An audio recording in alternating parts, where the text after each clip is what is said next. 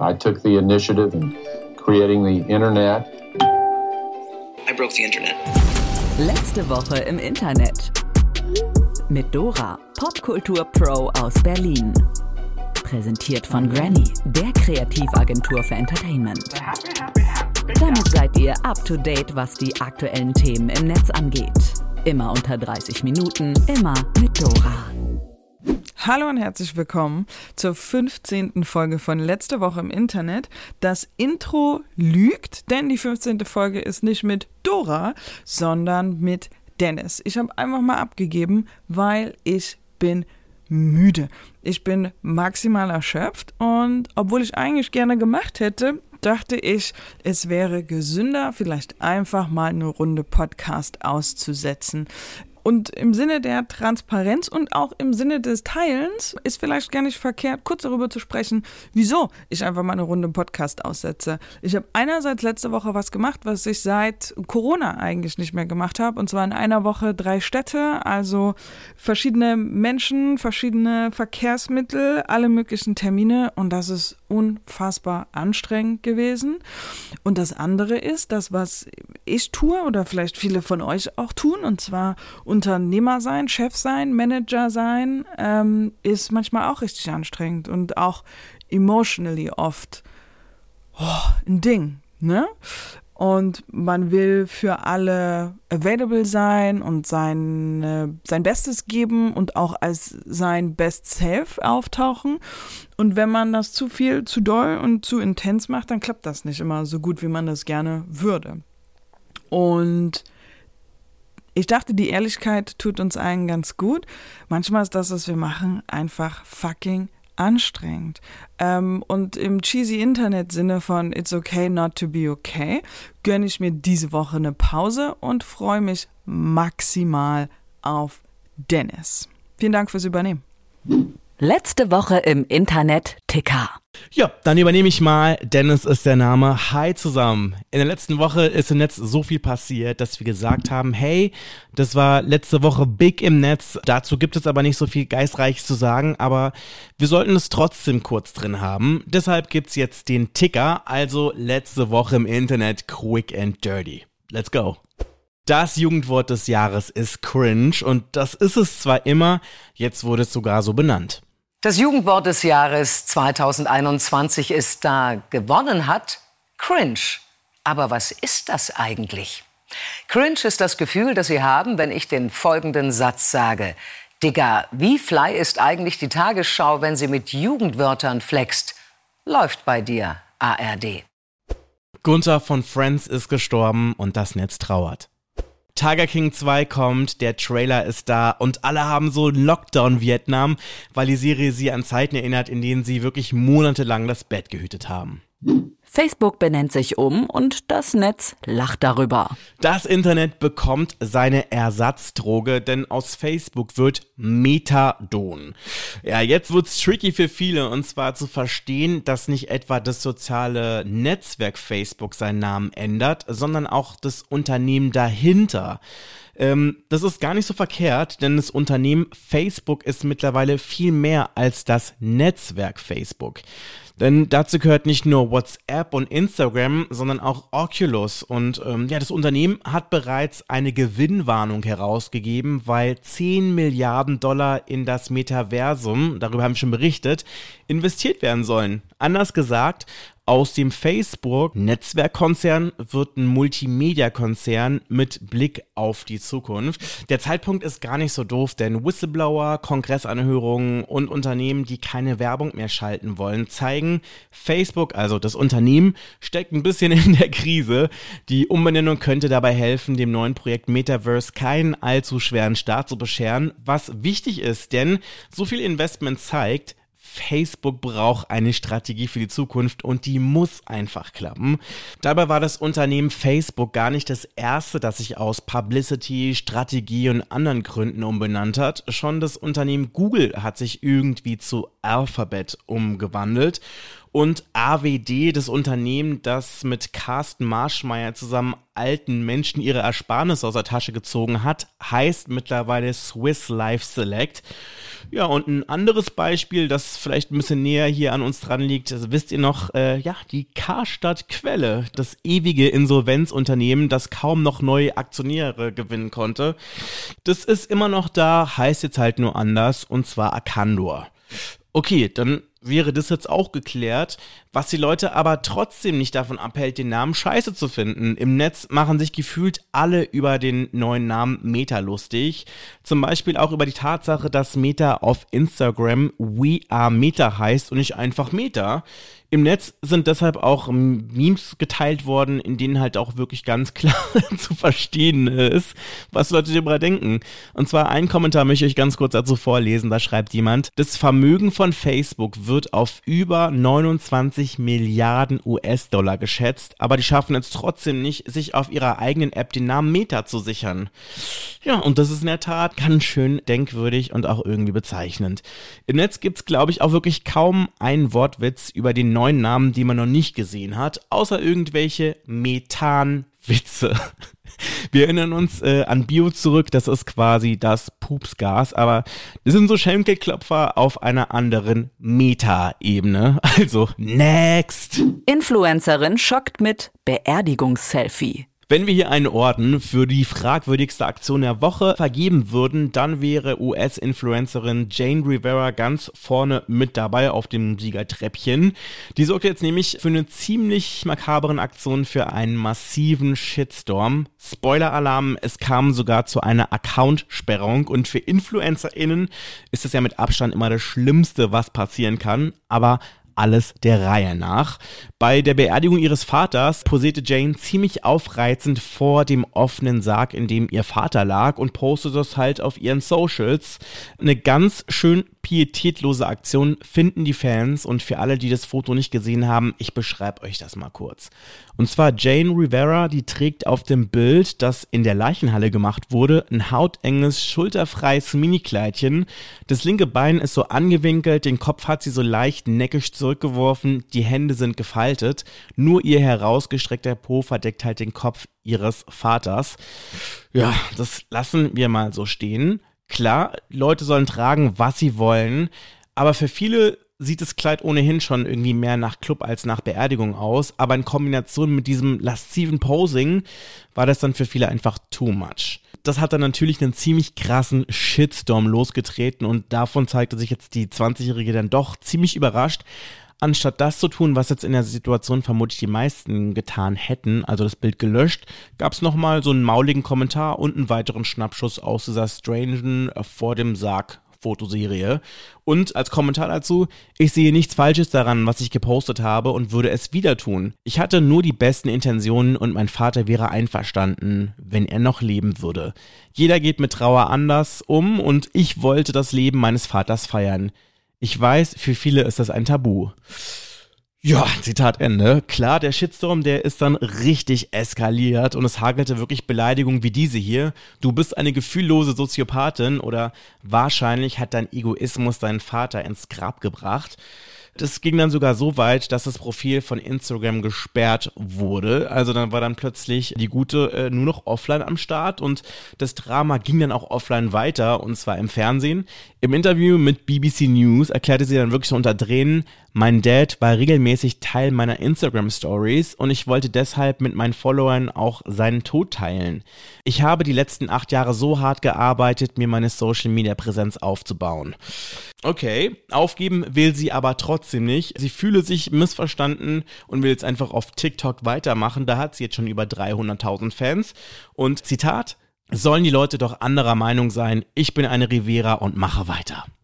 Bärbel Babson-Bass ist die neue Bundestagspräsidentin. So, jetzt aber mal raus aus dem Elfenbeinturm. Mit Bärbel Bass wird eine Duisburgerin die zweitwichtigste Frau im Staat, noch vor der nochigen Bundeskanzlerin. Das ist alles noch nicht mal so spektakulär, abgesehen davon, dass jetzt gerade zwei der drei höchsten Ämter des Landes von Frauen bekleidet werden. Denn die Biografie von Bärbel Baas ist für eine Führungskraft im deutschen Staat ziemlich untypisch. Da haben nämlich auffallend viele ein Jurastudium in der Tasche. Bärbel Babson Baas, wie ich sie gerne nenne, ist gelernte Bürogehilfin, hat kein Studium in der Tasche und oh Schreck, oh Schreck, nicht mal Abitur. Für viele Medien ist es so, oh mein Gott, was kann diese Frau? So ein Moment, was eigentlich sogar ziemlich daneben ist, weil die Politik soll ja eigentlich ein Spiegelbild der Gesellschaft sein und da haben ja die wenigsten ein abgeschlossenes Jurastudium. Just saying. Und das ist halt auch wirklich so wieder der Inbegriff unseres medialen Elfenbeinturms. Ich meine, wie großartig ist es dann, eine Person als Teil der Regierung zu wissen, die wirklich mal Menschen aus dem Volk repräsentiert und nicht nur immer dieser gleichen Schablone eines deutsch-kartoffeligen Politikers entspricht. Jetzt stellt sich halt nur eine Frage, was genau macht eigentlich so eine Bundestagspräsidentin den ganzen Tag?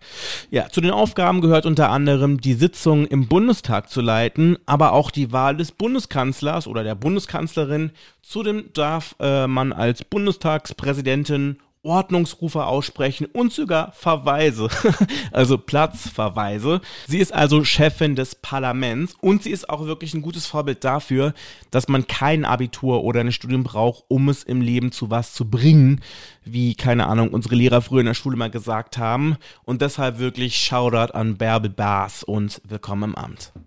Willkommen in der Zukunft. Rewe eröffnet ersten hybriden Supermarkt. In Köln gab es letzte Woche quasi eine, Achtung, schlechter Wortwitz, Revolution. Denn Rewe, die Supermarktkette, die hat da nämlich die erste Filiale eröffnet, in der das klassische Bezahlen an der Kasse entfällt.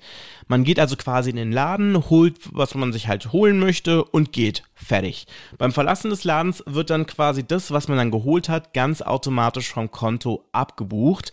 Die Kundinnen müssen sich vor dem Shop mal nur die Pick-and-Go-App holen und dank Kameras und Sensoren in den Regalen stimmt am Ende der Kassenzettel. Also das ist wirklich richtiger Next-Level-Shit. Also ich glaube, mir persönlich würde da die Pumpe gehen beim Einkaufen. Vielleicht auch schon deswegen, weil ich mich schon immer wie so ein Ladendieb fühle, wenn ich im Laden bin, auch wenn ich ja gar nichts kaufe, rausgehe und an der Kasse vorbeilaufe und mir einfach so denke, Dennis, act normal, act normal, weil es dann immer so wirkt, als ob man was klauen würde, auch wenn man das nicht tut. Aber vielleicht bin es auch einfach nur ich, der dabei sowas immer so voll am Durchdrehen ist. Also quasi den Laden zu verlassen, ohne jetzt irgendwas gekauft zu haben oder jetzt irgendwie einen Kassenzettel in der Hand zu haben.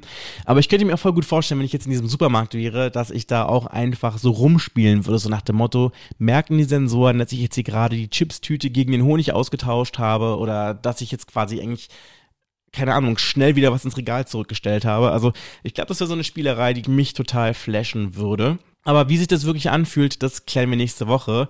Da ist da nämlich 3G hier bei uns im Podcast angesagt. Und zwar Gavin geht gucken. und zwar mein Kollege Gavin, der wird nächste Woche mal hingehen in den Supermarkt und uns dann wirklich einen äh, exklusiven Bericht mitbringen, also einen Erlebnisbericht, wie sich das für ihn einkaufen im hybriden Supermarkt angefühlt hat. Berliner S-Bahn veröffentlicht eigene Superheldinnen-Serie.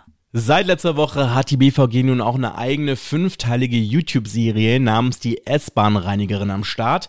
Die handelt von Heldin Jana, die einen ganz besonderen Gegner bekämpft, der noch schrecklicher ist als Aliens, Roboter oder Zombie-Ninjas. Schmutz. Ja, ihre Superkraft ist also das Putzen und diese Gabe verdankt sie einem Kindheitstrauma, das sie sich in der S-Bahn zugezogen hat. Seither beseitigt sie in der Bahn die Spuren der täglich 1,5 Millionen Berliner Fahrgäste. Ja, und da gibt's also wirklich eine ganze Menge zu tun, wenn man sich vorstellen kann. Und als dann auch noch kurzfristig angekündigt eine Großinspektion ansteht, hat das Team gerade noch 13 Stunden Zeit, sämtliche Züge und das Werk so aufzupolieren, dass sie vor einem unbarmherzigen Inspekteur bestehen. Also eine Story, die sich, und jetzt kommt wieder ein schlechter Wortwitz, so richtig gewaschen hat. Äh, mit der Webserie will die S-Bahn für mehr gegenseitige Rücksichtnahme und Sauberkeit in den öffentlichen Verkehrsmitteln werben. Die S-Bahn-Reiniger ist so ein Mix aus realem Schauspiel und Comic-Elementen, die so ein bisschen an die Marvel-Filme erinnern, finde ich. Im Cast sind übrigens auch halbwegs bekannte Gesichter dabei, unter anderem Strommusiker Rummelsnuff und auch der Rapper Damian Davis ist mit am Start kann man sich auf jeden Fall angucken. Ist auf jeden Fall eine nette Idee von den Verkehrsbetrieben. Aber es hat hier und da schon so ein bisschen so, ich will nicht sagen seine Längen, aber es wirkt ein bisschen konstruiert.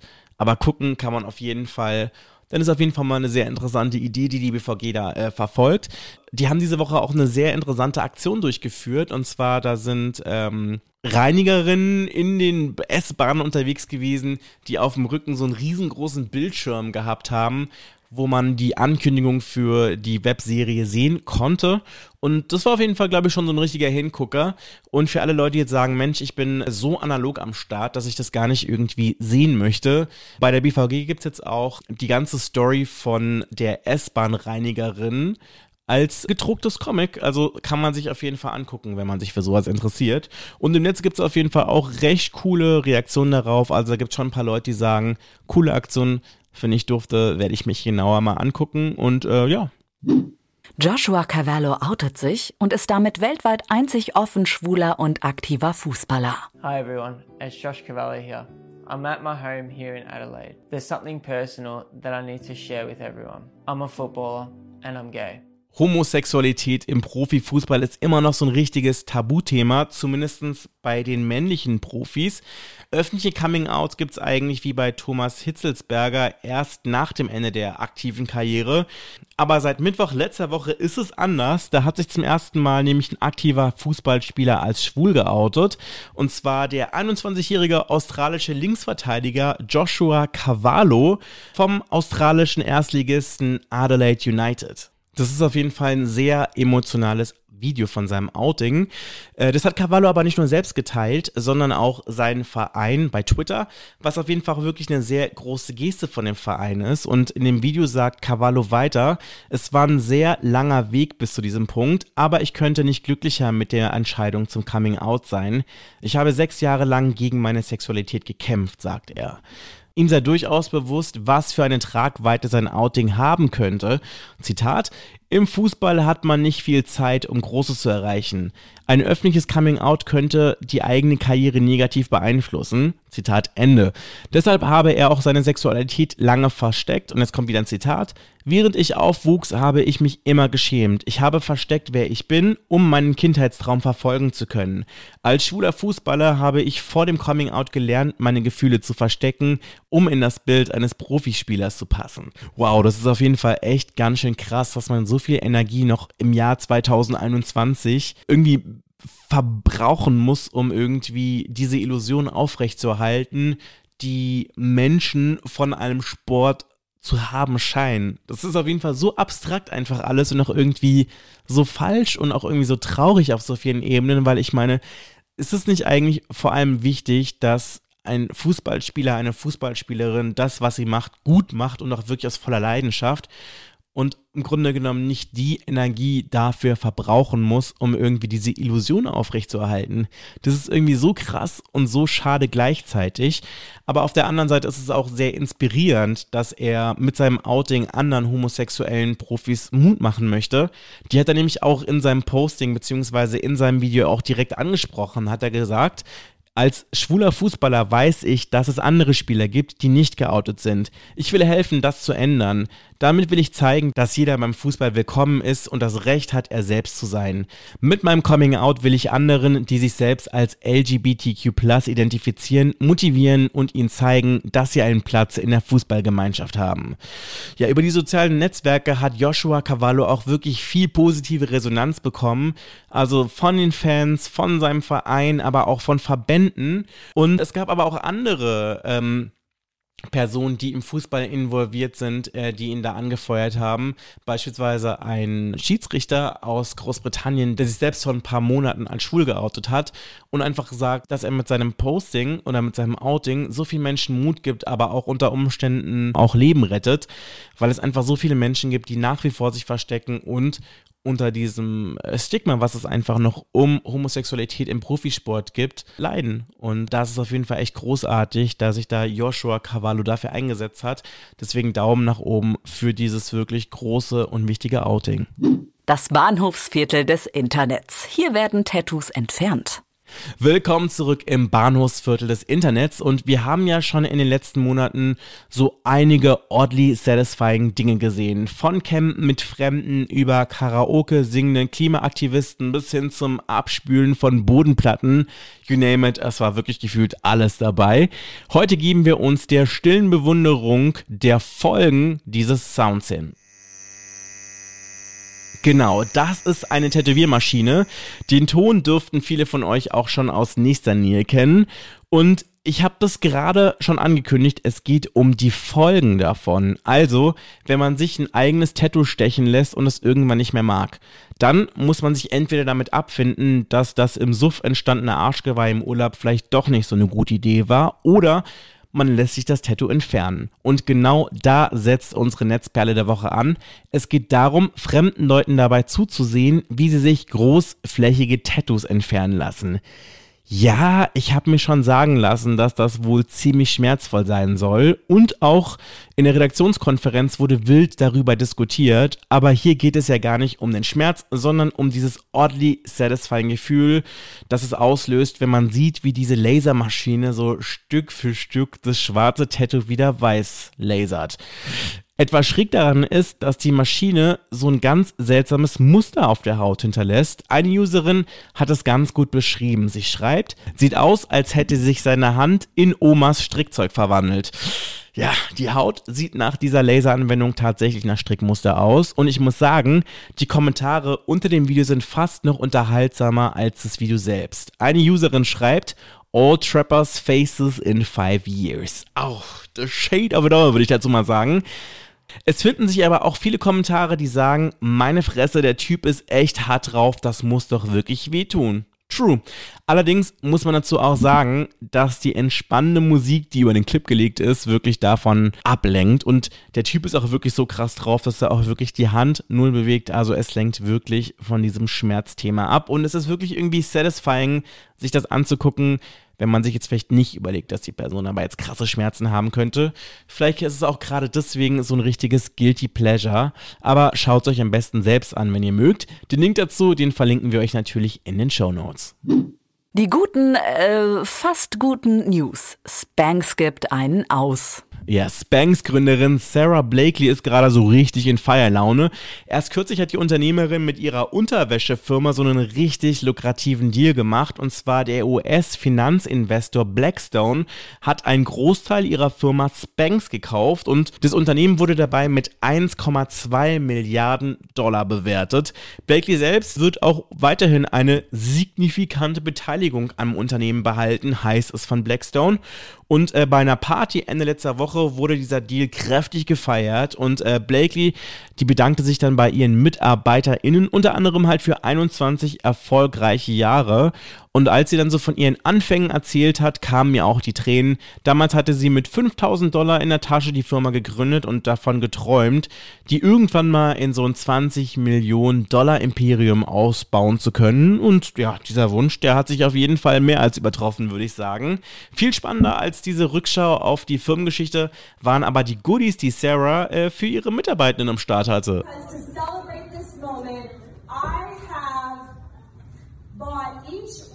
You two first class tickets to anywhere in the world.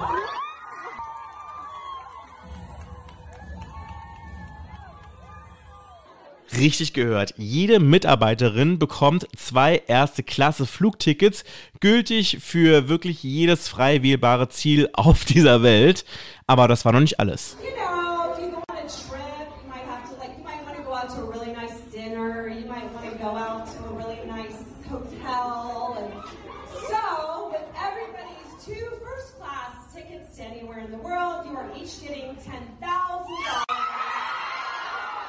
Flugticket plus 10.000 Dollar, falls man sich im Urlaub ein schönes Abendessen oder ein schönes Hotel gönnen möchte. Hört sich auf jeden Fall sehr großzügig an. Ist es das auch? Darüber haben wir in der Redaktionskonferenz so ein bisschen diskutiert oder so ein bisschen gestritten. Es gab dabei wirklich ähm, spannenderweise zwei Lager. Und zwar eines hat gesagt, hey, die Firma wurde für über eine Milliarde Dollar verkauft. Das ist außerdem auch ein ganz guter PR-Stand, denn immerhin reden wir gerade hier im Podcast über diese Brand, über die wir vermutlich sonst nicht reden würden. Also Sarah, das ist ein bisschen cheap. Denn was sind denn jetzt so rein in die Tüte gesprochen, beispielsweise 20 Millionen Dollar, wenn du gerade mit der Hilfe deines Teams mit über 1,2 Milliarden US-Dollar das Geschäft deines Lebens gemacht hast? Das ist im direkten Vergleich gar nicht so viel und eine gratis Werbekampagne springt da auch noch gerade irgendwie für dich mit raus. Plus die NäherInnen werden vermutlich nichts von dieser Prämie bekommen haben.